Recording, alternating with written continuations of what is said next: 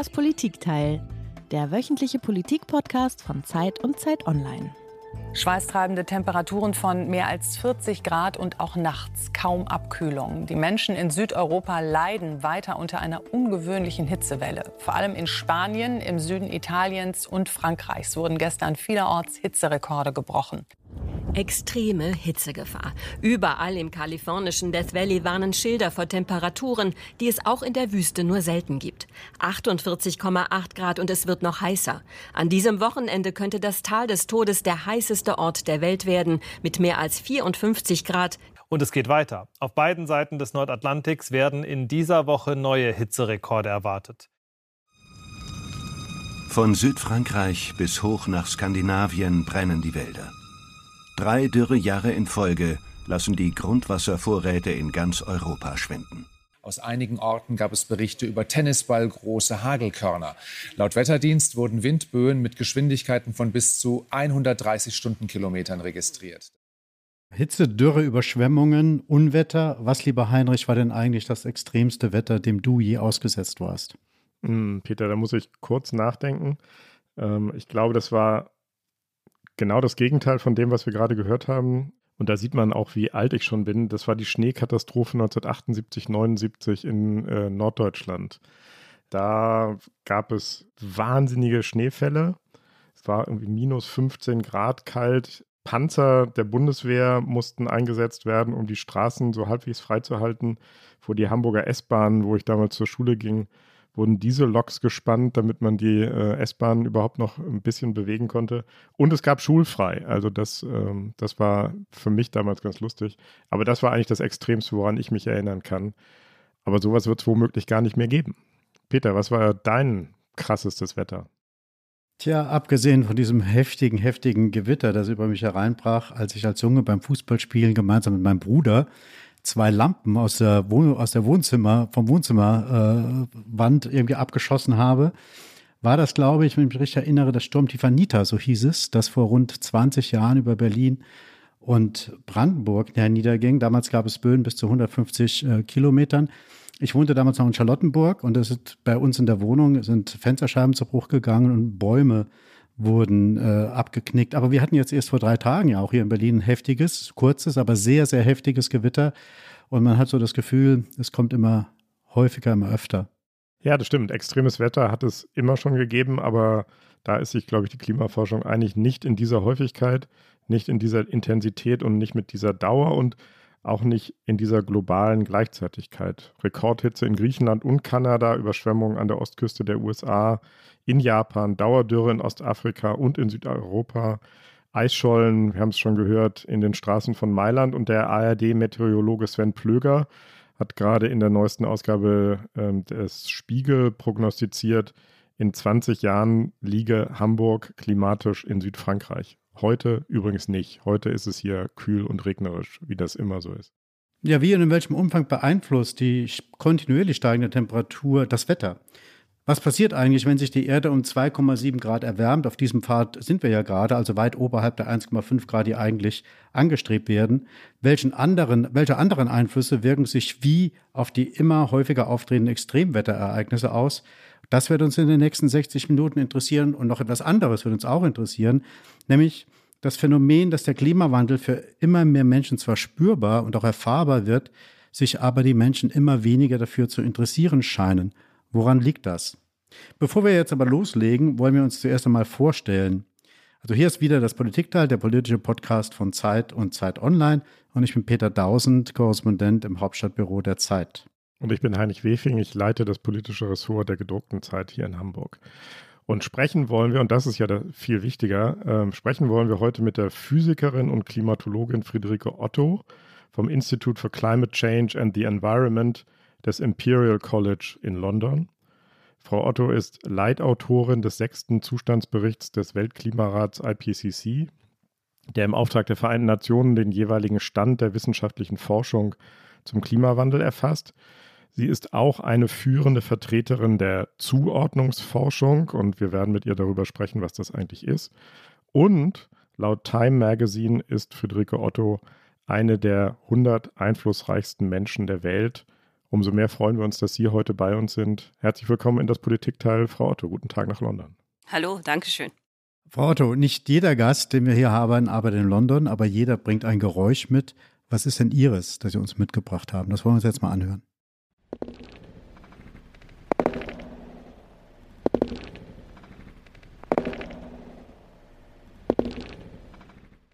Das ist ein bisschen rätselhaft. Was, was kann das sein? Was soll das sein? Das sind tatsächlich, ähm, das hört man jetzt in der Aufnahme vielleicht nicht so, nicht so sehr gut, das sind langsame Schritte auf einem leeren Platz in, äh, in der Mittagshitze.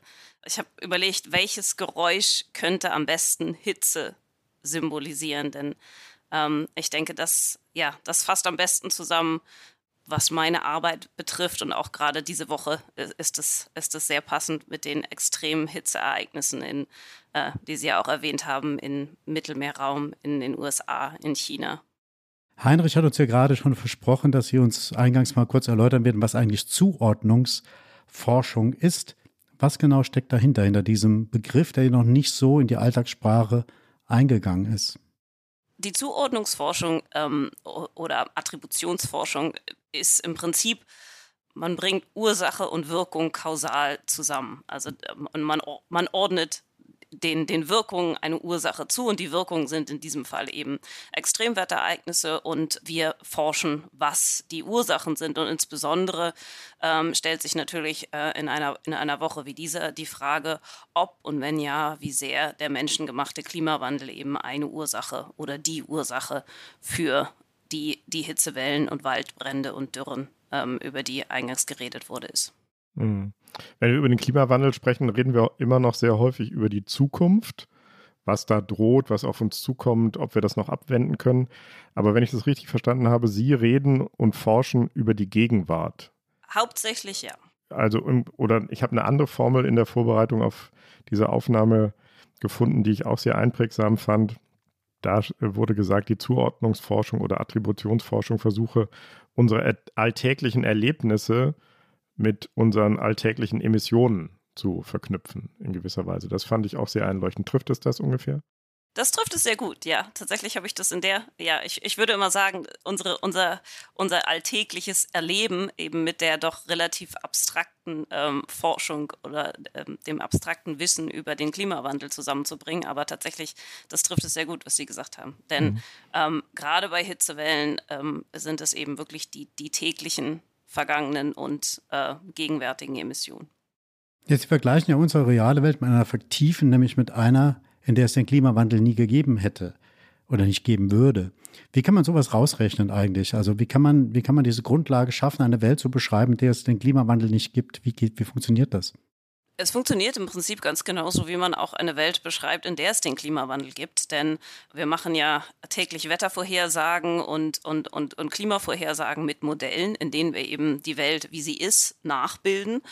Und da wir sehr genau wissen, wie viele Treibhausgase seit Beginn der industriellen Revolution in die Atmosphäre zusätzlich gelangt sind, können wir eben in den Wettermodellen diese Treibhausgase aus der Atmosphäre rausnehmen und damit eine Welt simulieren, die in allen anderen Dingen genauso ist wie die, in der wir leben, aber eben äh, ohne die, die Treibhausgase durch das Verbrennen fossiler Brennstoffe. Und damit haben wir dann die Möglichkeit eben anzugucken, was ist mögliches Wetter in der Welt ohne Klimawandel und das vergleichen mit möglichem Wetter in der Welt, in der wir tatsächlich leben. Lassen Sie uns zum Einstieg noch mal ein paar Dinge klären. Ähm, Wetter und Klima sind zwei unterschiedliche Dinge. Ähm, was ist Wetter, was ist Klima und wie hängen Wetter und Klima zusammen? Wetter ist das, was man täglich und auf lokaler ähm, Skala ähm, erlebt. Und äh, Klima ist der Durchschnitt üblich ist, zum Beispiel 30 Jahre Zeiträume zu nehmen und, und das zu sagen, also das Wetter über 30 Jahre beschreibt eben das, das, das Klima in einer bestimmten Region.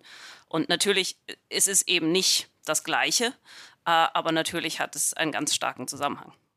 Na, Extremwetterereignisse, noch eine Lernfrage. Extremwetterereignisse hat es ja immer schon gegeben, Fluten, Waldbrände, Hitzewellen und so weiter. Auch Kältephasen der Unterschied heute ist, so haben wir es ja in Anmoderation auch behauptet, es wird häufiger, es wird heftiger und es betrifft auch mehr Menschen. Ist das eigentlich richtig? Kann man das so populärwissenschaftlich so zusammenfassen? Ist das so? Also als ganz grobe Zusammenfassung ist es richtig und es stimmt absolut für, für Hitzewellen, es stimmt für äh, Starkniederschläge. Aber für andere Extremereignisse, zum Beispiel Dürren, stimmt es nicht im globalen Mittel, sondern da, da ist es regional unterschiedlich. Also gerade im Mittelmeerraum sehen wir eine starke Zunahme von Dürren, auch im südlichen Afrika, äh, in Teilen Südamerikas, aber in anderen Teilen der Welt eben nicht. Und ähm, was zum Beispiel ähm, Kälteextreme angeht, ähm, sehen wir natürlich den gegenteiligen Effekt, dass es also eine Abnahme dieser, dieser gibt. Also weniger Schneekatastrophen wie die, die ich als Schüler erlebt habe? Um, ähm, also Schnee ist, äh, ist ein bisschen schwierig, denn da es ja ähm, durchaus mehr Niederschläge gibt, ist es also eher, dass sich der, der Ort des Schneefalls und der Zeitpunkt verschiebt. Also das ähm, teilweise kommt natürlich in Regionen, die, wo es früher viel geschneit hat im Winter, das, das Wasser jetzt alles als Regen runter und es gibt überhaupt keinen Schnee. Aber in anderen Regionen, wo, wo es halt doch noch so kalt wird ähm, und dann aber auch eine Zunahme des Niederschlags ist, gibt es tatsächlich dann mehr Schnee. Äh, insofern zu Schnee kann man das so ganz pauschal nicht sagen, aber zu Kälte auf alle Fälle. Also ähm, Kälteextreme haben deutlich abgenommen und, und sind deutlich seltener. Mhm. Sie haben 2019 ein Buch geschrieben, Sie haben viele Bücher geschrieben, Sie haben sehr viel publiziert, Sie sind Wissenschaftlerin, da ist das selbstverständlich, aber Sie haben 2019 ein vielleicht etwas populäreres Buch geschrieben, das heißt Wütendes Wetter und der Unterzeile lautet Auf der Suche nach den Schuldigen für Hitzewellen, Hochwasser und Stürme. Wen haben Sie auf dieser Suche nach den Schuldigen gefunden? Wer sind die Schuldigen? Also die, im Wesentlichen Menschen. Und, also ich meine, natürlich spielt, wie Sie ja auch gesagt haben, es hat schon immer Extremwetter gegeben. Also auch in einem Klima, in dem es überhaupt keine Menschen gibt, gibt es Extremwetter. Aber wir Menschen haben eben das Extremwetter und vor allem deren, dessen Auswirkungen auch stark verändert. Zum einen durch den Klimawandel, worüber wir gerade gesprochen haben, aber nicht nur, sondern eben auch, Sie haben gesagt, ähm, Extremwetter betrifft mehr Menschen. Weiß ich nicht, ob man das so, so pauschal sagen kann, aber es ist eben so, dass vor allem Menschen, die eben in dicht besiedelten Gebieten leben, wo ganz viel asphaltiert ist, wo ganz viel Beton ist, wo eben Wasser nicht abfließen kann, ähm, wo, wo Hitze ähm, noch viel extremer wird, als sie es über, über Wäldern oder Grünflächen werden würde. Also dadurch verstärken eben ähm, Menschen auch auf andere Weise die Auswirkungen oder auch die, die Extremereignisse selbst. Bevor wir zum Innerlichen kommen, habe ich mal noch eine Frage zu Ihrem akademischen Hintergrund, wenn ich darf. Sie sind ja diplomierte Physikerin, haben aber in Philosophie promoviert. Das ist ja keine ganz alltägliche Kombination. Würden Sie sagen, dass diese Kombination irgendwie Ihren Blick auf die Klimaforschung prägt? Ja, ich, also auf alle Fälle. Ich denke schon, dass ich ganz andere Forschung machen würde, wenn ich direkt aus der Physik äh, einfach Klimaforschung gemacht hätte und wenn ich nicht über die, über die Philosophie in die Klimaforschung gekommen wäre. Also ich bin tatsächlich eigentlich erst über die Philosophie überhaupt zu, zum Klimathema gekommen, weil ich mich in, in meiner Doktorarbeit in Philosophie mit Modellen beschäftigt habe und damit vor allem dann ganz viel über Klimamodelle gelernt habe, aber eben aus einem äh, epistemologischen Blickwinkel und nicht sie eben einfach als, als sag ich mal, als Tool benutzt habe, sondern über, erst darüber nachgedacht habe, was können sie, was können sie nicht und dann später, als in meinem Postdoc erst angefangen habe, die auch tatsächlich zu benutzen. Mhm. Interessant, sehr interessant. Es ist ein Akt der Verzweiflung. Diese Menschen in Algerien kämpfen mit viel zu kleinen Schläuchen gegen die Flammen. Doch am Ende bleibt meistens nicht mehr viel übrig von dem, was mal war. Verkohlte Bäume, versenkte Erde, verbrannte Häuser.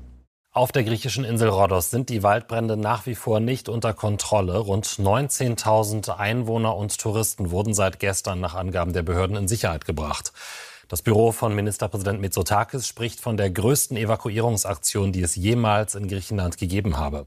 Nicht nur in Griechenland ist die Lage angespannt. Im Süden Italiens und auf Sizilien breiten sich die Feuer immer weiter aus. Der Kampf gegen die Waldbrände in Kanada dauert an. Allein in der Provinz Alberta wüteten am Sonntag nach Behördenangaben 89 Feuer, 15 mehr als noch am Freitag der vergangenen Woche. Zwei Dutzend Brände sind den Angaben zufolge außer Kontrolle. Mehr als 19.000 Menschen mussten zum Schutz vor den Flammen ihre Häuser verlassen. Frau Otto, die diesjährigen heftigen Waldbrände in Kanada, Griechenland, Italien, Algerien, ähm, in vielen Teilen der Erde gelten als Folge von lang anhaltenden Hitzewellen, die wiederum Resultat des Klimawandels seien. Stimmt das so? Kann man das so sagen? Das stimmt. Ja, es sind natürlich nicht die einzigen Ursachen, also nicht die einzige Ursache der Waldbrände ist der Klimawandel, aber die starken Hitzewellen spielen eine ganz wichtige Rolle äh, und da äh, und die Hitzewellen, die hätte es so ohne den Klimawandel nicht gegeben. Hm. Müssen wir uns darauf einstellen, dass es in den kommenden Jahren eher noch heftiger wird? Ja, auf alle Fälle. Ähm, also wir haben gerade diese Woche mit, mit meinem Team eine Studie gemacht, wo wir uns ähm, die, die Hitze in, in den USA, Mexiko, Südeuropa und China äh, nochmal genau angeguckt haben. Und ja, eine der wichtigen Erkenntnisse ist, dass es eben keine seltenen Ereignisse im heutigen Klima sind. Also ähm, jetzt gerade in Südeuropa ähm, ist, ist das ein Ereignis, mit dem man ungefähr alle zehn Jahre rechnen muss. Das heißt jetzt nicht, dass es genau alle zehn Jahre mhm. stattfindet, sondern dass es in jedem Jahr eine 10% Chance gibt, dass ein solches Ereignis auftritt. Aber das ist eben eine Momentaufnahme für heute mit 1,2 Grad globaler Erwärmung. Und solange wir weiter ähm, fossile Brennstoffe verbrennen und die globale Mitteltemperatur ansteigt, ähm, nehmen eben auch diese Hitzewellen noch weiter zu in ihrer Häufigkeit. Und ähm, ja, das heißt also, damit muss man wirklich sehr, sehr, sehr regelmäßig rechnen. Darf ich da einmal nachfragen, wenn wir jetzt die Erkenntnisse Ihrer Forschung anwenden, wie häufig kämen solche extreme Ereignisse ohne den Klimawandel vor? Sie haben jetzt gesagt, alle zehn Jahre muss man damit rechnen. Wie wäre es ohne den Klimawandel? Also in diesem Fall für, für solche Hitzewellen, und das heißt eben mit den Temperaturen ja. über den Zeitraum, wie wir sie jetzt erlebt haben, oder eben Menschen in Südeuropa, die hätte es ohne den Klimawandel eigentlich gar nicht gegeben. Also die wären so unglaublich unwahrscheinlich, dass das ist, das ist das statistische Äquivalent von unmöglich. Krass. Frau Otto, ähm, ich weiß nicht, ob Sie dem äh, Meteorologen Jörg Kachelmann auf Twitter folgen. Das heißt, Twitter heißt es ja jetzt gar nicht mehr, sondern X. Aber wir reden mal noch von Twitter. Der hat äh, vor ein paar Tagen, da hieß es tatsächlich auch noch Twitter, Twitter nämlich getweet, ein Tweet abgesetzt, der sagt, dass es jetzt zu, dass diese vermehrten Waldbrände im Zusammenhang mit dem Klimawandel gesehen würden, sei Schwachsinn, wörtliches Zitat. Waldbrände entstünden nicht durch Selbstentzündung, wie er das nannte, sie seien zu 100 Prozent Folge von Brandstiftung. Was halten Sie dem entgegen? Ja, natürlich braucht es äh, eine Zündquelle, damit ein Waldbrand entsteht. Aber das ändert ja überhaupt nichts an der Tatsache, dass wenn, äh, wenn dann eine Zündquelle da ist, und eine Zündquelle ist fast immer da, ob das Brandstiftung ist, ob das jetzt äh, Blitzeinschlag ist oder also die Wahrscheinlichkeit, dass wenn Waldbrand, die Gewaltbrandgefahr sehr, sehr hoch ist, dass dann auch irgendwie eine Zündquelle da ist, ist, ist auch sehr hoch. Und äh, das, das ändert nichts an der Tatsache, dass eben das Ausmaß und die Dauer und wie schnell und wie lange diese Brände anhalten, dass das ganz viel mit dem Klimawandel zu tun hat. Wir hatten ja im vergangenen Jahr dieses Phänomen, dass wir Waldbrände in riesigem Ausmaß in Sibirien hatten. Waren diese Brände auch Folge des, äh, des Klimawandels oder zumindest Ausmaß dieser Brände Folgen des Klimawandels oder ist nach Ihren Erkenntnissen doch andere Ursachen dafür verantwortlich? Also wie gesagt, der Klimawandel ist nicht die einzige Ursache für, für, für Waldbrände. Genauso wie Brandstiftung nicht die einzige Ursache für, für Waldbrände ist. Aber, ja, aber ich meine ja auch das Ausmaß. Also sozusagen total trockene Wälder, Folge von Dürre, dass die dann halt ein größeres Ausmaß haben, sich weiter und schneller ausbreiten können, diese Waldbrände, dass das die Folge von Klimawandel auch ist. Das ist auch die Folge des Klimawandels. Denn also zu, äh, um sozusagen, was das Ausmaß von Waldbränden bestimmt und eben ob und wie schnell sich, ähm, sich wenn es eine Zündquelle gibt, Waldbrände ausbreiten, hängt äh, im Prinzip mit drei Faktoren, drei wetterbedingten Faktoren zusammen. Das eine sind die, die Temperaturen und je höher die Temperaturen, ähm, desto, desto schneller äh, breitet sich Feuer aus und desto schwieriger ist es auch, das zu löschen. Dann ähm, das, der zweite Faktor ist Trockenheit ähm, und je trockener eben die, die, ähm, die, ähm, die Wälder sind, desto, desto schneller brennen sie und desto, desto mehr Zündstoff ist im Prinzip da. Und der dritte Faktor ist, ist Wind. Ähm, also bei hohen Windgeschwindigkeiten, ähm, das, das bestimmt eben auch, ähm, wie schnell sich ein Feuer ausbreitet und wohin. Und bei Wind spielt der Klimawandel, soweit wir wissen, keine Rolle. Also da ist Windgeschwindigkeiten oder so verändern sich, soweit wir das wissen, also außerhalb jetzt von tropischen Zyklonen äh, nicht durch den Klimawandel, aber eben die anderen zwei Zutaten zu Feuerwetter, nämlich die, äh, die extremen Temperaturen und die Trockenheit, die nehmen durch den Klimawandel zu. Und die Trockenheit unterschiedlich in unterschiedlichen äh, Teilen der Welt, aber die, die Hitze eben überall. Das heißt, selbst wenn alles andere gleich bleibt, spielt der Klimawandel eben in der Ausbreitung ähm, von, von Waldbränden eine, eine Rolle. Mhm. Kommen wir mal vom Feuerwetter zum Gegenteil in gewisser Weise. Juli 2021.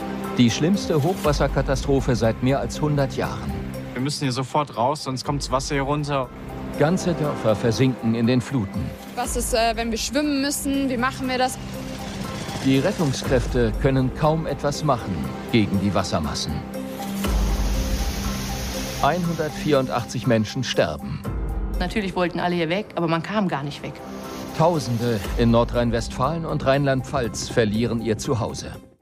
Ja, Überschwemmungen, Fluten und Flutwellen sind ein anderes Extremwetterereignis. Bei dem sogenannten Jahrhundert-Hochwasser starben 2021 allein im Ahrtal mindestens 135 Menschen. Und schnell wurde auch für dieses Jahrhundert-Hochwasser der Klimawandel verantwortlich gemacht. Würden Sie sagen, zu Recht, Frau Otto? Jein. Also ähm, der Klimawandel spielt eine Rolle ähm, bei, bei diesem Ereignis und ähm, wir haben zusammen mit, äh, ähm, ja, mit Mitarbeitern von der Hochwasserschutzbehörde und dem Deutschen Wetterdienst haben wir auch eine Attributionsstudie dazu gemacht und äh, die Niederschläge sind intensiver, als sie es ohne den Klimawandel gewesen wären. Aber der Einfluss des Klimawandels bei, bei diesem Starkregen ist deutlich geringer als zum Beispiel bei Hitzewellen. Mhm. Es hätte auch ohne den Klimawandel ähm, extreme Niederschläge gegeben. Die wären halt ein bisschen geringer gewesen. Aber was, was eben auch ähm, eine große Rolle spielt, ist zum einen einfach die Geografie. Das, also das, das, das Ahrtal hat also sehr, ähm, sehr enge Täler, die eigentlich relativ kleine Flüsse und Bäche haben die aber also äh, bei starken Niederschlagen ganz schnell volllaufen können. Dann spielt aber auch ähm, eine große Rolle, dass also die Gegend extrem versiegelt ist. Das heißt also, es ist ganz viel Bebauung, ganz, ganz, ganz viel Asphalt und äh, dadurch konnte das Wasser halt äh, überhaupt nirgendwo hin versickern oder ablaufen. Das hat, hat auch dazu geführt, dass die, ähm, dass die Pegel eben extrem schnell gestiegen sind. Und ein anderer wichtiger Faktor ist auch dass so viele Menschen gestorben sind.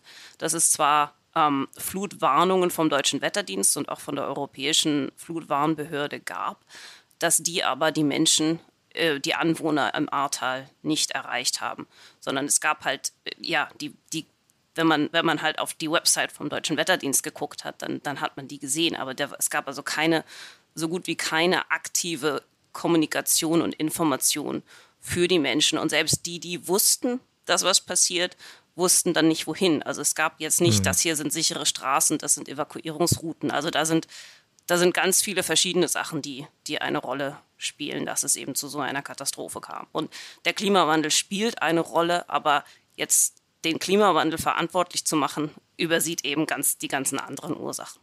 Ja, da würde ich gerne nachhaken. Ist man denn prinzipiell, ist das Ihre Einschätzung oder Ihre Wahrnehmung, ist man prinzipiell zu schnell bereit, den Klimawandel für jedes Wetterereignis, Extremwetterereignis verantwortlich zu machen und dadurch die Politik auch irgendwie von einer gewissen Verantwortung zu entschuldigen. Also das zu sagen, ja, äh, oder es eben nicht zu sagen, ihr hättet da anders und früher agieren müssen, ihr hättet mehr äh, Maßnahmen treffen müssen, um, um ein Extremwetterereignis besser begegnen zu können. Also ich denke schon, dass der Klimawandel oft als Ausrede genutzt wird, äh, um eben von, von lokalen Versäumnissen abzulenken. Und es ist ich meine, selbst bei, selbst bei extremer Hitze, wo der Klimawandel wirklich ein, ein, ein, ein absoluter Gamechanger ist und, und, und eben mit die Hauptursache, selbst da kann man ja ganz viel machen auf, auf Seiten von, von Anpassung und Verwundbarkeit, was das Ausmaß der Schäden angeht. Äh, ich meine, man muss nicht bei Hitze sterben. Äh, aber ist, also, ähm, ich meine, mein Geräusch am Anfang habe ich ausgesucht, weil Hitze oft der Silent Killer genannt wird, also ähm, der stille Mörder, weil eben in Hitzewellen mit Abstand viel mehr Menschen sterben als jetzt zum Beispiel bei Überschwemmungen oder Dürren. Mhm. Aber die, die sieht man halt nicht, sondern die sterben äh, in ihren schlecht isolierten Häusern. Das macht einen ganz großen Unterschied, ob es eben Hitzeaktionspläne gibt, ob es öffentliche kühle Gebäude gibt, in die Menschen gehen können, wenn sie eben in schlecht isolierten Häusern wohnen äh, und äh, ja überhaupt ein Gefahrenbewusstsein da ist. Und das spielt immer, egal bei welchen Extremwetterereignissen, eine ganz große Rolle und ist der entscheidende Faktor, ob sich Wetter in eine Katastrophe verwandelt. Sind aber auf der anderen Seite, um da nochmal nachzuhaken, nicht auch manchmal Klimaaktivisten zu schnell bereit, den Klimawandel dafür verantwortlich zu machen, in dem Wunsch oder in dem, mit dem Ziel, letztendlich äh, dem Ziel einer intensiveren Bekämpfung des Klimawandels äh, näher zu kommen, dass sie dann jedes Extremwetterereignis nutzen, um halt zu sagen, das ist der Klimawandel und letztendlich dem eigenen Anliegen dadurch vielleicht eher auch schaden. Also ich denke schon, wenn man, wenn man wirklich so tut, als würde alles Schreckliche, was auf dieser Welt passiert, jetzt aufgrund des Klimawandels äh, passieren, dass das nicht hilfreich ist. Ich, also das, das denke ich, ist auf alle Fälle so. Und ich denke, es ist auch wichtig, eben zu sagen, welche, welche Wetterphänomene sich nicht durch den Klimawandel verändern. Ähm, denn zum einen ändert es nichts an der Tatsache, dass durch den Klimawandel wahnsinnig große Schäden entstehen und dass es viel mehr Menschenleben und viel mehr Kosten senken würde, wenn wir eben aufhören würden, ähm, fossile Brennstoffe zu verbrennen, als wenn man das weitermachen würde. Aber trotzdem denke ich, ist es eben wichtig, realistisch zu gucken, was sind denn Folgen des Klimawandels, die dann eben zumindest eingedämmt werden, wenn, wenn wir eben tatsächlich bei, bei Netto-Null-Emissionen sind. Und was äh, sind aber nicht Folgen des Klimawandels, sondern was hat eben andere Ursachen? Wie, was muss man anders bekämpfen und, und angehen. Und genau diese präzise Beschreibung, was genau auf den menschengemachten Klimawandel zurückzuführen ist, zum Beispiel oder vor allen Dingen im Zusammenhang mit der aktuellen Hitzewelle. Dazu haben Sie mit Ihrem Team an diesem Dienstag einen neuen Report veröffentlicht. Was sind da Ihre wichtigsten Ergebnisse, Ihre wichtigsten Erkenntnisse? Also ich würde sagen, da sind drei Sachen äh, sind, sind wichtig in, in diesem Report. Zum einen eben, dass es keine seltenen Ereignisse sind im heutigen Klima. Zum anderen, dass sie ohne den Klimawandel so eben äh, eigentlich unmöglich gewesen wären, dass der Klimawandel da wirklich eine, eine, eine wahnsinnig große Rolle spielt. Und das Dritte ist, ähm, dass es in, in Teilen äh, der Gebiete, in denen diese Hitzewelle stattgefunden hat, gibt es äh, Hitzeaktionspläne ähm, seit ein paar Jahren und die haben tatsächlich dazu geführt, dass in, dort, wo es sie gibt, die Übersterblichkeit gesunken ist. In anderen Teilen ähm, und anderen Städten und Gemeinden gibt es aber keine. Und vor allem nimmt auch die Anfälligkeit ähm, gerade für, für hitzebedingte Krankheiten und, und Übersterblichkeit durch Hitze zu. Zum einen äh, durch die Alterung der Gesellschaft zum anderen aber auch durch, ähm, durch die Urbanisierung, dadurch, dass eben immer mehr Menschen in Städten leben, wo durch den sogenannten Heat Island-Effekt, also dadurch, dass äh, die Temperaturen deutlich höher sind, wenn sie eben über Asphalt und, und hm. Beton mhm. sind, dass da Hitze also nochmal noch mal gefährlicher ist als, als in ländlichen Gebieten. Ich würde mal gerne noch eine besondere Region der Erde ansprechen. Äh, nirgends erwärmt sich die Erde ja so sehr wie an den Polen. Das hängt, wenn ich das richtig verstanden habe, mit einem, mit einer Verschiebung, glaube ich, des Jetstreams zusammen. Also je nach Starkwinde, die in Erhöhung von acht bis zwölf äh, Kilometern ähm, von, Ost, von West nach Osten strömen. Ähm, können Sie erklären, was da genau geschieht, oder ist meine Annahme vielleicht sogar auch falsch? Also, dass sich die Pole, dass sich die Pole schneller erwärmen als, als der Rest, das hat mit dem Jetstream gar nichts zu tun. Das hat einfach nur mit der, mit der Geometrie der Erde zu tun. Aber ähm, es gibt Theorien, dass eben der, der Jetstream, eben diese, diese Winde, die sich, ähm, die sich äh, da auf 12 Kilometer Höhe befinden, ja, die sind nicht immer an der gleichen Stelle, sondern, sondern die, die bewegen sich und, äh, und manchmal meandern sie auch. Das heißt, ähm, dass, der, dass es dann eben nicht ein, ein Windband ist, das im Prinzip einmal um die Erde geht, sondern dass es halt so ein mehr schleifchenförmige. Ähm, und in diesen, in diesen Schleifen, die dieser Jetstream macht, bilden sich dann Hochdruckgebiete, die sehr, die sehr lange äh, oder auch Tiefdruckgebiete, die eben sehr lange an einer Stelle bleiben können, was wir eben gerade in solchen Hitzewellen, in solchen lang anhaltenden Hitzewellen wie jetzt sehen. Ähm, dieses Meandern passiert auch, auch natürlich. Und es gibt eben Theorien oder dass, dass es eben dieses, dieses Meandern des Jetstreams oder dieses Abschwächen und dass, dass dadurch eben diese, diese lang anhaltenden Hochdruckgebiete häufiger entstehen durch den Klimawandel. Aber dafür ist die, sag ich mal, die Beweislage im Moment noch ein bisschen dünn. Ähm, also das sieht man in manchen Klimamodellen, in anderen aber nicht. Wir haben nicht so wirklich gute Beobachtungsdaten, mit denen man das belegen könnte, dass es, dass es tatsächlich da einen, einen, einen Trend gibt. Es ist sicherlich, also wenn, wenn das der Fall ist, dass der sich abschwächt, dann wird das halt bedeuten, dass, dass Hitzewellen, dass gerade vor allem, dass die, die Dauer von Hitzewellen noch mehr zunimmt äh, aufgrund des Klimawandels. Mhm. Aber das ist also im Vergleich zu dem, was wir, was wir sonst über Hitze, über Hitzewellen und Starkregenfälle wissen, ist die Jetstream-Forschung schwieriger. Frau Otto, wir sind ja ein politischer Podcast, deswegen kommen wir jetzt zum politischen Teil und würden Sie gerne fragen, wie sich Ihre Arbeit, Ihre Forschung politisch auswirkt oder genauer, welche Wirkungen würden Sie sich wünschen? Das sind zwei verschiedene Fragen. Absolut. also, wie sie sich tatsächlich bisher auswirkt, ist ist schwer wirklich nachzuvollziehen. Also ich meine, wir, wir können immer gut nachvollziehen, wie eben über unsere Forschung in den Medien berichtet wird. Mhm. Aber wie es danach weitergeht, ähm, ist, ist wirklich schwer, schwer zu belegen. Insofern fällt es mir schwer, da zu sagen, so, so wird sie konkret angewendet. Es gibt ein paar Beispiele. Also ich weiß zum Beispiel meine Kollegin ähm, Joyce Kimotai, die auch hier mit mir zusammen am Imperial College arbeitet, die ist Kenianerin. Und äh, als wir die Studie zu ähm, den Dürren in Ostafrika veröffentlicht haben, da hat also die Umweltministerin sie angerufen und gesagt, ähm, das, darüber müssen wir im Parlament reden. Komm mal bitte mit ins Parlament, ähm, damit, falls es Fragen gibt und ich, und ich Fragen kriege, die ich nicht beantworten kann. Also das, da, da ist ganz konkret ein Beispiel, wie, wie unsere, unsere Forschung eben in, ins Parlament und in Diskussionen wenn ich mal nachhaken darf, wann hat sie denn das letzte Mal die Bundesumweltministerin angerufen? Die Bundesumweltministerin?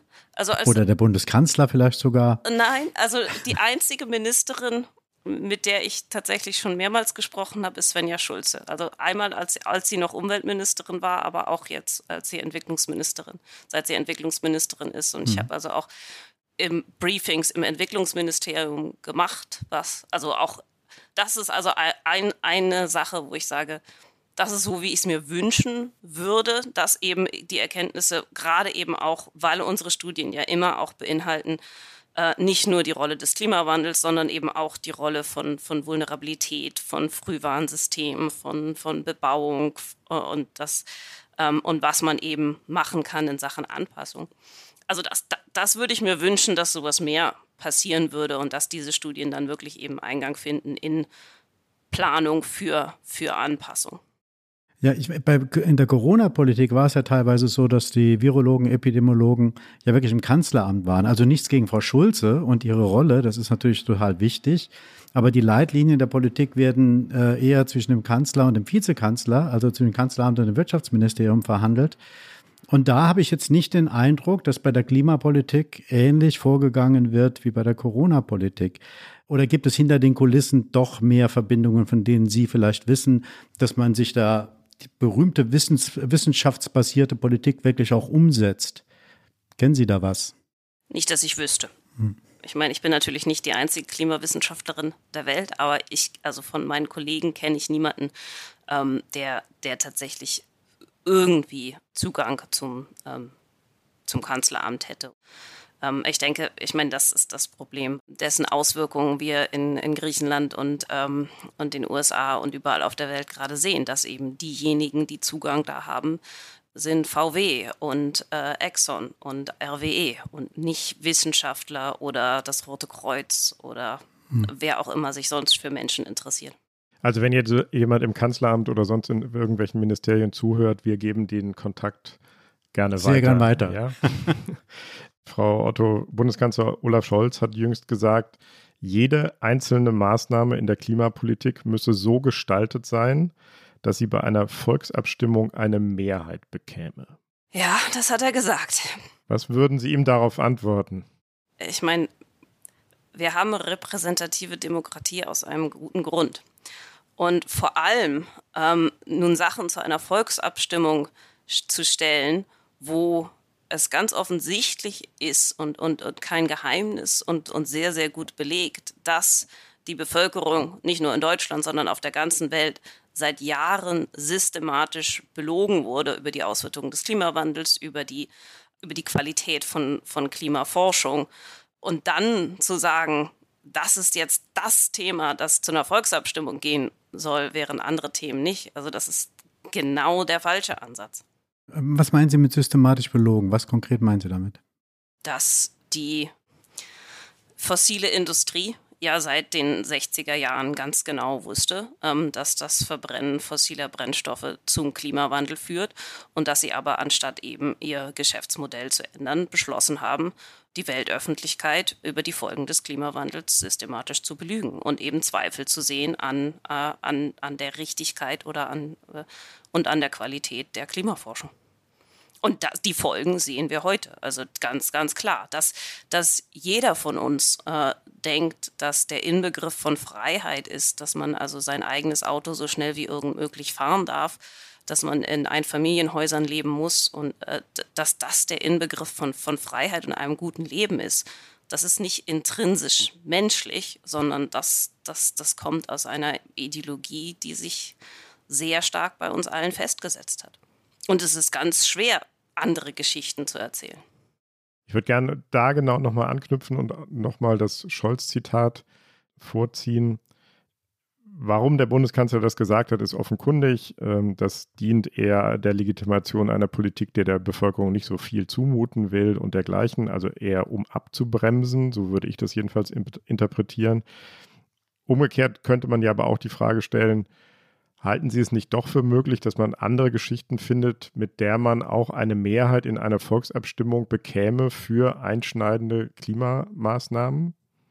Sie haben alle Fakten auf Ihrer Seite oder die Wissenschaft hat genug Fakten, um andere Geschichten zu erzählen, mit denen man auch Mehrheiten gewinnen kann, oder?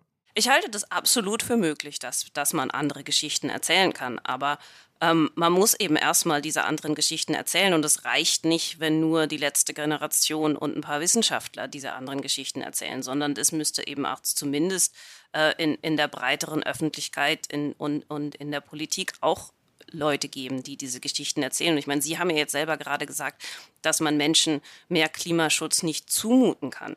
Ich meine, allein nee, das. Das habe ich nicht gesagt. Ich glaube nur, dass der Bundeskanzler glaubt. Ja, hm. aber eben das Wort, dass der Bundeskanzler glaubt und eben auch, äh, dass, dass man Menschen das nicht zumuten kann und es eben auch als Zumutung verkauft. Mhm. Alles, was, was, dem, was, was für den Klimaschutz ist. Das zeigt ja schon, dass da das Framing falsch rum ist. Denn es ist ja, wenn wir, wenn wir das umsetzen, was, was umgesetzt werden muss, um eben die Emissionen runterzubringen und uns an, an die veränderten Wetterextreme uns anzupassen, dann wird sich die Lebensqualität für die allermeisten Menschen deutlich erhöhen. In besser isolierten Häusern wohnen ist sehr viel angenehmer als in schlecht isolierten Häusern wohnen. In Städten, in denen es mehr Grünflächen gibt, mehr Bäume gibt, hat wahnsinnig viel Auswirkungen, äh, positive Auswirkungen auf die Gesundheit der Bevölkerung, auf die Sicherheit von, ja, von, von Menschen, die in der Stadt leben. Es gibt ganz, ganz viele positive Aspekte, die jetzt mit dem Klimawandel überhaupt nichts zu tun mhm. haben. Aber trotzdem reden wir immer nur von Zumutung. Wie blicken Sie da auf die Medien? Wir haben ja auch das Problem, also wir berichten ja bei der Zeit wirklich ziemlich viel über den Klimawandel. Und wenn wir eine Titelgeschichte bei der Zeit machen, äh, bei der gedruckten Zeitung, verkauft die sich in der Regel nicht so gut wie andere Themen. Das bleibt jetzt aber unter uns. Das, ja, das äh, bleibt. Äh, geheime Geschäftsergebnisse. Ja. Äh, ja, aber es, es klickt bei Zeit Online, ähm, äh, klickt das auch nicht so toll. Also bei den meisten Medien ist es so, dass diese Themen, das Thema Klimawandel nicht zieht. Was machen die Medien falsch aus Ihrer Wahrnehmung? Was erzählen wir auch die falschen Geschichten oder erzählen wir auch zu viel über Zumutungen? Was ist unser Problem? Das ist eine schwierige Frage und ich habe auch keine so richtig gute Antwort, wie wir denn, wie wir denn tatsächlich die, ähm, die besseren Geschichten erzählen müssen. Ich glaube, ich glaube, im Moment ist es so, dass, dass viele Leute beim Thema Klimawandel halt denken, oh mein Gott, entweder geht es jetzt darum, dass mir irgendwas weggenommen wird, damit will man sich nicht beschäftigen. Oder, oh nein, es gibt nur Katastrophenmeldungen und die Welt geht unter und wir sind sowieso alle doomed und damit will man sich auch nicht beschäftigen. Also das, das sind so die beiden vorherrschenden Narrative in den Medien, würde ich, ähm, würde ich jetzt mal behaupten. Und das kann ich verstehen, warum man das nicht lesen will. Aber es ist eben auch, ich finde es auch selber sehr schwer, da, da rauszukommen. Aber ich denke, also ich denke, wir können da nur rauskommen, indem man das Thema halt eben, denn ultimativ geht es, geht es beim Klimawandel und warum wir uns ja überhaupt für Klimaschutz einsetzen sollen, wollen, äh, weil, weil es um Menschen geht, weil es um, um Menschenrechte geht. Es geht darum, dass durch den Klimawandel, wie er jetzt stattfindet, sich Ungleichheit erhöht, Ungerechtigkeit größer wird. Also ich denke, wenn man eben den, den Gerechtigkeitsaspekt und den Fairness-Aspekt dessen, was Klimaschutzmaßnahmen bringen würden, aber eben auch, was die Folgen nicht bringen und wie die Folgen eben dazu führen, dass ja, Kommunen zusammenbrechen oder der Zusammenhalt in der Gesellschaft auseinanderfällt, das, das sind meiner Meinung nach die wichtigen Aspekte und warum es wirklich so ein großes Problem ist. Und darüber wird sehr wenig geredet. Und das fände ich viel interessanter. Darüber würde ich gern mehr lesen. Es gab gestern, ich weiß nicht, ob Sie es gesehen haben, der Süddeutschen Zeitung Kommentar, die sich auch mit diesem Thema befasst hat. Wie erzählt man eigentlich äh, Klima, das Klimathema modern und anders? Und da wurde konstatiert, es gibt zu wenig Humor. Also das, dem Thema fehlt jede Form von Humor. Jetzt frage ich mich, ist Humor die richtige Haltung, um dieses Thema zu erzählen? Oder um Sie konkret gefragt, sind die Klima, die alle Wissenschaftler, Journalisten, Politiker, die sich primär mit dem Thema Klimawandel beschäftigen, humorlose Menschen. Tja, also jedes Mal, wenn ich auf Pressekonferenzen einen Witz mache, dann denken alle, ich meine das ernst. Insofern, also wahrscheinlich, wahrscheinlich sind wir wirklich so humorlos, dass also selbst die Vorstellung fehlt, dass, dass, dass irgendwas nicht ernst gemeint sein. Aber ich würde dem zustimmen. Also ich würde dem hm. zustimmen. Es fehlt, es fehlt die Beschäftigung des, mit dem Thema aus allen möglichen Seiten. Es gibt also, mhm. es gibt auch keine wirklich gute Kunst zum, zum, Thema, zum Thema Klimawandel. Also zumindest, ja, wenn überhaupt. Es gibt wenig Kunst und das, was es gibt, zumindest das, was ich gesehen habe, ich will jetzt nicht behaupten, dass es gar nichts Gutes gibt. Ich, so viel Kunst sehe ich auch nicht, obwohl ich in London wohne. Gibt es wenig, was ich sagen würde, oh ja, das ist wirklich mal was anderes, was Spannendes, was dazu führt, dass man anders über das Thema nachdenkt. Es gibt ich kenne überhaupt keine gute Literatur zum Thema. Also ich denke, da gibt es ganz, ganz viele Möglichkeiten und ganz, da fehlt noch ein ganz großer Teil der Gesellschaft, sich mit dem Thema zu beschäftigen. Hm. Wir beobachten ja ein ähnliches Verhalten in Wahrheit auch bei anderen Themen. Also konkret denken wir jetzt vor allen Dingen immer über die Berichterstattung über den Krieg in der Ukraine. Da reden wir von News Fatigue, also einer Müdigkeit an diesen Themen. Man will damit nicht mehr konfrontiert werden. Das sagen uns viele Leserinnen und Leser wenn wir sie danach fragen, äh, es gibt die News Avoidance, die Nachrichtenvermeidung, also man guckt ganz aktiv nicht mehr die Nachrichten. Gibt es auch sowas wie eine Climate Crisis Fatigue? Äh, nehmen Sie das auch in Ihrer Arbeit? Sie sind ja auch eine Wissenschaftskommunikatorin in Wahrheit. Nehmen Sie das in Ihrer Arbeit auch wahr? Also in meiner Arbeit, sage ich mal, als Kommunikatorin eigentlich nicht. Denn da ist es eigentlich wirklich das, also ich meine, eigentlich wollten wir keine Studie zu diesen Hitzewellen machen, weil wir gedacht haben, es ist eigentlich keine neue wissenschaftliche Erkenntnis da. Wir, wir, wussten auch, bevor wir die Studie gemacht haben, dass der Klimawandel eine, eine mhm. große Rolle spielt und auch was jetzt zu Anpassungsmaßnahmen und so Hitzewellen sind sehr, sehr gut erforscht. Aber wir haben es dann, dann trotzdem gemacht, weil wir einfach so unendlich viele Fragen gekriegt haben und könnt ihr nicht wirklich doch ganz, ganz konkret zu diesen Hitzewellen was, was sagen. Also da würde ich sagen, Extremwetter finden Leute spannend. Das heißt jetzt nicht, dass der Klimawandel ähm, unbedingt mhm. das interessante Thema daran ist. Also, aber ich würde sagen, in meinem privaten Umfeld merke ich das, auf, merke ich das sehr, dass da eine Klimawandel-Fatigue ist und dass das jetzt nicht das politische Thema ist, worüber Menschen reden möchten. Frustriert Sie das manchmal? Ja, also ich, ich würde mir sehr wünschen, dass, dass ich Geschichten so erzählen könnte, dass sich tatsächlich was verändert. Aber ich meine, dafür bin ich halt Wissenschaftlerin und eben nicht Künstlerin oder Literatin. Aber äh, ich, ich würde mir oft wünschen, dass das anders wäre. Hm. Worüber reden die Menschen in London denn, wenn sie nicht über das Wetter reden oder über den Klimawandel reden? Was ist denn politisch gerade das Thema in London? Austerity. oder was halt die Tories sonst wieder an seltsamen Sachen machen. Hm.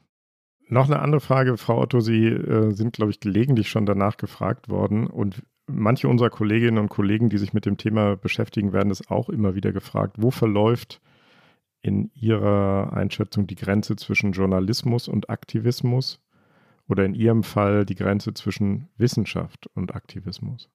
Die Grenze zwischen Wissenschaft und Aktivismus, Wissenschaft äh, zeigt eben die Ursachen und Wirkungen auf. Also ähm, das sind die Handlungen, das sind die Handlungen, die getan wurden, das sind die heutigen Konsequenzen dieser Handlungen, das sind Optionen möglicher Handlungen in der Zukunft. Das wären dann die jeweiligen Konsequenzen. Und Aktivismus ähm, würde dann eben sagen, dass man also eine dieser Handlungen und ähm, Konsequenzen, eine dieser Handlungsoptionen bevorzugt. Ich denke, das, das wäre dann der Aktivismusteil. Aber ich meine, in einer Person kann man das natürlich nicht trennen. Man kann Wissenschaft machen und dann kann man aber sagen, aber als, als Person, als, als Friederike Otto und nicht als Wissenschaftlerin bevorzuge ich ganz eindeutig eine, eine bestimmte Handlungsoption. Viele WissenschaftlerInnen haben halt Angst, ähm, mit, der, mit der Presse zu reden, mit den Medien zu reden, weil sie eben Angst haben, ihre, ihre Meinung dann zu sagen. Aber ich denke, man kann, also wir sind alle Menschen und die Idee, dass Wissenschaft immer wertfrei und komplett neutral ist, stimmt nicht, sondern man hm. muss halt einfach transparent sein mit, das sind die Annahmen, das sind die Werte, das sind die Handlungen, das sind die Konsequenzen und das ist meine persönliche Meinung. Und genau das kann man beim Journalismus ja auch machen. Ja, ist das jetzt eine Aussage, die Sie gerade getan haben, dass Wissenschaftler oftmals ein bisschen Angst haben, mit den Medien zu reden? Ist das eine Sache, die Sie jetzt auf Deutschland beziehen oder ist das eine allgemeingültige? Ist das vielleicht in England, wo Sie ja leben, äh, eine andere, eine andere Realität? Also ich denke, es ist besonders, also es ist in Deutschland noch stärker als in Großbritannien. Aber also ich denke, das, äh, das, das ist ein Phänomen, das, das ich überall beobachte. Also ich habe mir jetzt gerade die letzten Tage, wo wir so viele Fragen zu den, zu den Hitzewellen gekriegt haben von, von, von Journalisten, sehr hätte ich mir sehr gewünscht, dass mehr meiner Kollegen eben auch bereit wären, mit den Medien zu sprechen. Aber viele haben, haben einfach Angst davor. Werbung. Diese Woche in der Zeit? Die Bücher des Frühlings. 16 Seiten blühende Fantasie von gefährlichen Liebschaften, einer Flucht auf dem Mississippi und magische Erzählkunst. Das Literaturspezial zur Buchmesse in Leipzig. Die Zeit, Deutschlands größte Wochenzeitung. Jetzt am Kiosk oder direkt bestellen unter zeit.de/slash bestellen.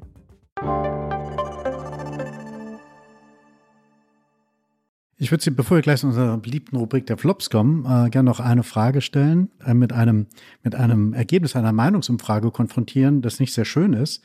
Äh, YouGov hat eine Meinungsumfrage neulich veröffentlicht, nach der knapp zwei Drittel der Deutschen, nur zwei Drittel der Deutschen der Meinung sind, äh, dass der Mensch hauptverantwortlich für den Klimawandel ist. Und in Ostdeutschland sagen gerade mal 58 Prozent, der Klimawandel sei menschengemacht. Wie erklären Sie sich das nach all dieser Berichterstattung auch über wissenschaftliche Erkenntnisse? Naja, mit der Berichterstattung, mit der wirklich breiten Berichterstattung zu, zu den wissenschaftlichen Erkenntnissen und auch das ganze Jahr über haben wir vielleicht, naja, ich würde sagen, haben wir mit Greta Thunberg angefangen. Vorher gab es eben Berichterstattung zu Klimawandel, wenn, wenn überhaupt vielleicht mal während, während der Klimakonferenzen im Dezember. Aber dass das wirklich also so ein breites Thema ist, über das immer geredet wird und über das auch nicht nur in den Medien geredet wird, äh, sondern eben auch in, in, in jeder Vorstandsetage, das ist relativ neu. Äh, wohingegen die Klimaleugnung und auch was, was ja also gerade hier in England auch der, der, BBC sehr, sehr lange gemacht hat, ist immer dieses, was man False Balance nennt. Dass mhm. also jedes Mal, wenn Sie mit einem Klimawissenschaftler oder einer Klimawissenschaftlerin gesprochen haben, dann haben Sie auch einen Klimaleugner interviewt und dadurch hat sich ja über Jahrzehnte eben überhaupt die Idee, dass der Klimawandel keine wissenschaftliche Tatsache sein könnte, festgesetzt. Und das, das wieder auszugleichen, ist schwer.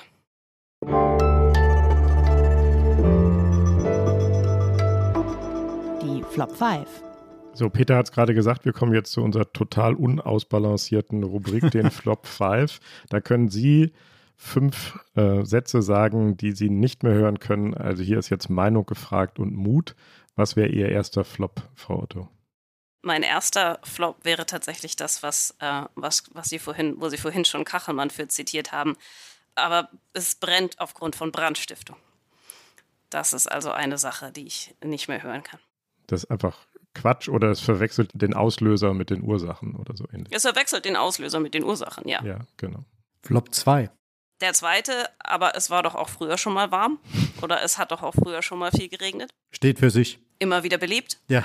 Darum dreht sich ihre ganze Arbeit, den zu widerlegen, diesen Flop. genau. Dann äh, das, das nächste wäre, ja, aber die Klimamodelle, die, die, haben, die, die sind doch viel zu unsicher und so genau wissen wir das doch gar nicht. Und ähm, man hat ja auch viel zu wenig Daten und eben diese Idee, dass Klimawissenschaft so viel unsicherer ist als, als sämtliche andere Forschung. Das ist der Flop Nummer vier, wenn, nee, der Nummer drei, wenn ich in das, oder wo bin ich denn? Ich bin jetzt verwirrt. Das war der dritte, ja. Das war der dritte, genau. Da kommen wir zu vier. Das ist dann die sozusagen die andere Seite davon. Aber es ist doch alles viel schlimmer äh, und die Klimamodelle beinhalten doch also die, die, die ganz schlimmen Konsequenzen nicht und der IPCC ist viel zu konservativ und äh, Wissenschaftler sagen gar nicht die Wahrheit und sagen nicht, wie schlimm es ist. Woher kommt der so primär, dieser, diese, diese Behauptung, diese Aussagen? Die hört man seltener hier. Teilweise von Klimaaktivisten, mhm. ähm, aber äh, also ich höre das, ich kriege das immer wieder zu hören es ist doch alles viel schlimmer als vorhergesagt. Es ist doch alles viel schlimmer, als, ähm, als, äh, als ihr es darstellt. Einmal danach gefragt, nicht, dass die Wissenschaft lügt oder nicht die Wahrheit sagt, aber sind die Schätzungen zum Beispiel oder die, die Prognosen, die Berichte des IPCC, sind die konservativ, würden Sie sagen, oder sind die, wie würden Sie die charakterisieren?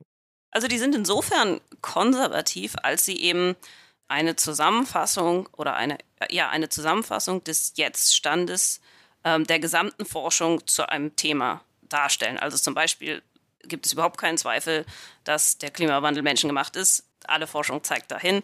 Es gibt überhaupt keine Zweifel, dass äh, Hitzewellen zunehmen. Aber zum Beispiel eben, was Sie mich eingangs gefragt haben mit dem Jetstream, da gibt es eben mhm. wissenschaftliche Arbeiten, die zeigen, das nimmt zu. Es gibt welche, die zeigen, man weiß es nicht so genau. Und insofern steht dann natürlich nicht im IPCC, das nimmt definitiv zu. Und insofern ist der IPCC konservativ. Noch einmal würde ich auch gerne mal kurz nachfragen, bevor wir zum Flop Nummer 5 kommen die Leute, die sagen, die Wissenschaft äh, sagt nicht die Wahrheit, die spielen das alles runter, nehmen sie auch in Teilen der Bevölkerung, der Leute, die das Thema so verfolgen, so eine Art von Untergangssehnsucht irgendwie wahr? Gibt es sowas? So eine Katastrophenverzauberung? Ja, also ich würde ich sagen, auf alle Fälle. Ich habe ich hab oft das Gefühl, warum, warum soll es denn noch schlimmer sein? Es ist schlimm genug, wie es ist. Warum müssen wir jetzt so tun, als würden sämtliche Kippelemente morgen, morgen umfallen? Oder warum müssen wir behaupten, dass, dass die Menschheit aussterben wird? Auch ohne das sind die Konsequenzen des Klimawandels schlimm genug. Aber die, ja, ich würde sagen, die, die Sehnsucht, warum auch immer, gibt es. Okay, und dann sind wir beim fünften und schon letzten Flop. Ja, das ist auch der, äh, der mit Olaf Scholz schon diskutiert wurde. Dass, ähm, aber man kann doch so viel Klimaschutz den Menschen nicht zumuten und das ist doch viel zu teuer. Mhm. Okay, das ist ja noch ein Flops. Wir fordern ja von unseren Gästen eigentlich am Schluss immer was, was, ähm, ja, was man fast eine Überforderung nennen müsste. Weil von diesen Flops, das sind ja alles Dinge, die einen sehr belasten, soll man dann in einem kurzen Sprung zur Hoffnung kommen. Also wir wollen ja immer mit einem positiven Satz mit einer positiven Blick nach vorne irgendwie aus äh, der Sendung so ausfacen. Was gibt Ihnen denn Hoffnung, dass trotz all dieser negativen Dinge, äh, die wir mit dem Klimawandel in Verbindung bringen, es ein positives, einen positiven Ausgang gibt, dass die Leute doch sich engagierter mit dem Klimawandel auseinandersetzen und engagierter dagegen vorgehen. Was macht Ihnen Hoffnung? Also zum einen macht mir Hoffnung, dass wir hier darüber reden und dass wir ständig darüber reden. In, in den letzten, ich meine, ähm, das war vor fünf Jahren, das war das noch nicht der Fall. Da war Klimawandel wirklich ein absolutes Nischenthema und das ist jetzt nicht mehr der Fall. Also das, das macht mir Hoffnung. Und dann meine Forschung selber zeigt, also dadurch, dass wir eben auch, dadurch, dass wir eben nicht nur die Rolle des Klimawandels angucken, sondern immer auch, was sonst noch so alles schief geht, zeigt das natürlich aber auch, dass man auf ganz lokaler Ebene ganz viel Agency hat, Sachen besser zu machen und Sachen zu ändern. Und ich denke, das, das macht mir Hoffnung und ich hoffe auch, dass man das, dass man, dass man das auch me viel mehr Menschen vermitteln kann, dass man eben nicht tatenlos zusehen muss oder nur, oder nur alle fünf oder vier Jahre beim Wählen was dazu tun kann, sondern dass es eben auf ganz lokaler Ebene ganz viele Sachen gibt, die man, die man verändern kann. Meine letzte Frage an Sie wäre jetzt, geht auch in Hoffnungsrichtung. Wir haben jetzt sehr viel über Extremwetterereignisse gesprochen, über Ihre Modellierung, über die Frage, ob es möglicherweise demnächst alles noch viel schlimmer wird, ob wir uns darauf einstellen müssen, dass jetzt jeder Sommer so wird wie dieser. Worüber wir noch gar nicht gesprochen haben, ist Ihre Einschätzung, gibt es die Möglichkeit, wenn wir jetzt entschlossen politisch umsteuern würden, dass wir verhindern können, dass jeder Sommer so wird und dass wir aus dieser immer weiteren Steigerung der Extremereignisse auch wieder rauskommen. Ja, das können wir auf alle Fälle. Also das ist so ein bisschen untergegangen in der Berichterstattung zum, zum IPCC-Bericht, aber eine der, der wesentlichen Erkenntnisse, die sich im letzten ähm, Sachstandsbericht wirklich stark verfestigt hat und wo wir jetzt sehr, sehr sicher sind, ist, dass sobald wir aufhören, Treibhausgase in die Atmosphäre zu pusten, wird die Temperatur aufhören zu steigen. Das heißt, es gibt also nicht irgendwelche Feedbacks oder, oder irgendwelche andere ähm, Systeme, die, die dafür sorgen, dass die Erwärmung erstmal noch, noch jahrzehntelang weitergeht oder so, sondern sobald wir bei Netto Null sind, hört die Temperatur auf zu steigen. Und das heißt auch, sobald wir bei Netto Null sind, hören wir auf, Hitzewellen immer heißer zu machen. Also äh, das, das ist eigentlich eine sehr, sehr gute Nachricht. Das macht doch Hoffnung, oder? Ja. Absolut. Herzlichen Dank, Frau Otto. Das war eine super spannende Stunde und ich glaube, es hat uns allen irgendwie ein bisschen schlauer gemacht, Dinge voneinander zu trennen und nicht so pauschal auf Wetterereignisse zu schauen und nicht nur eine Seite immer dafür verantwortlich zu machen oder einen Grund zu suchen, sondern viele Gründe und natürlich hinter allem auch die Bedeutung des Klimawandels auch zu sehen. Das war eine sehr, sehr spannende, interessante Stunde. Herzlichen Dank. Da nicht für. Das war es wieder, das Politikteil, der politische Podcast von Zeit und Zeit Online. Wenn Sie uns schreiben wollen mit Kritik oder Vorschlägen, Lob ist auch äh, immer okay, dann können Sie uns schreiben an daspolitikteil.zeit.de. Ja, nächste Woche gibt es natürlich eine neue Ausgabe vom Politikteil. Äh, das Thema steht natürlich wie immer noch nicht fest. Das äh, entwickelt sich ja immer im Laufe der Woche und oftmals auch sehr kurzfristig. Wir sind da sehr flexibel. Und moderieren werden ich und noch jemand, das weiß ich nicht ganz genau, Heinrich auf jeden Fall nicht, der hat nämlich frei. Und also entweder Eliana oder Tina wird hier sein, das werden wir sehen. Und uns bleibt es noch äh, zu bedanken bei dieser Ausgabe, aber den Pool Artists. Äh, Dank auch an Katja, Ole und Pia von Zeit Online, an Carlotta für die äh, Recherche und für die Töne. Und besonderen Dank natürlich an unser Gast, Frau Otto vom Imperial College in London. Herzlichen Dank.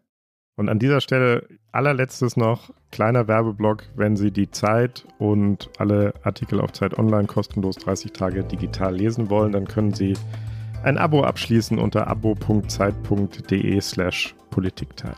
Vielen Dank. Ciao.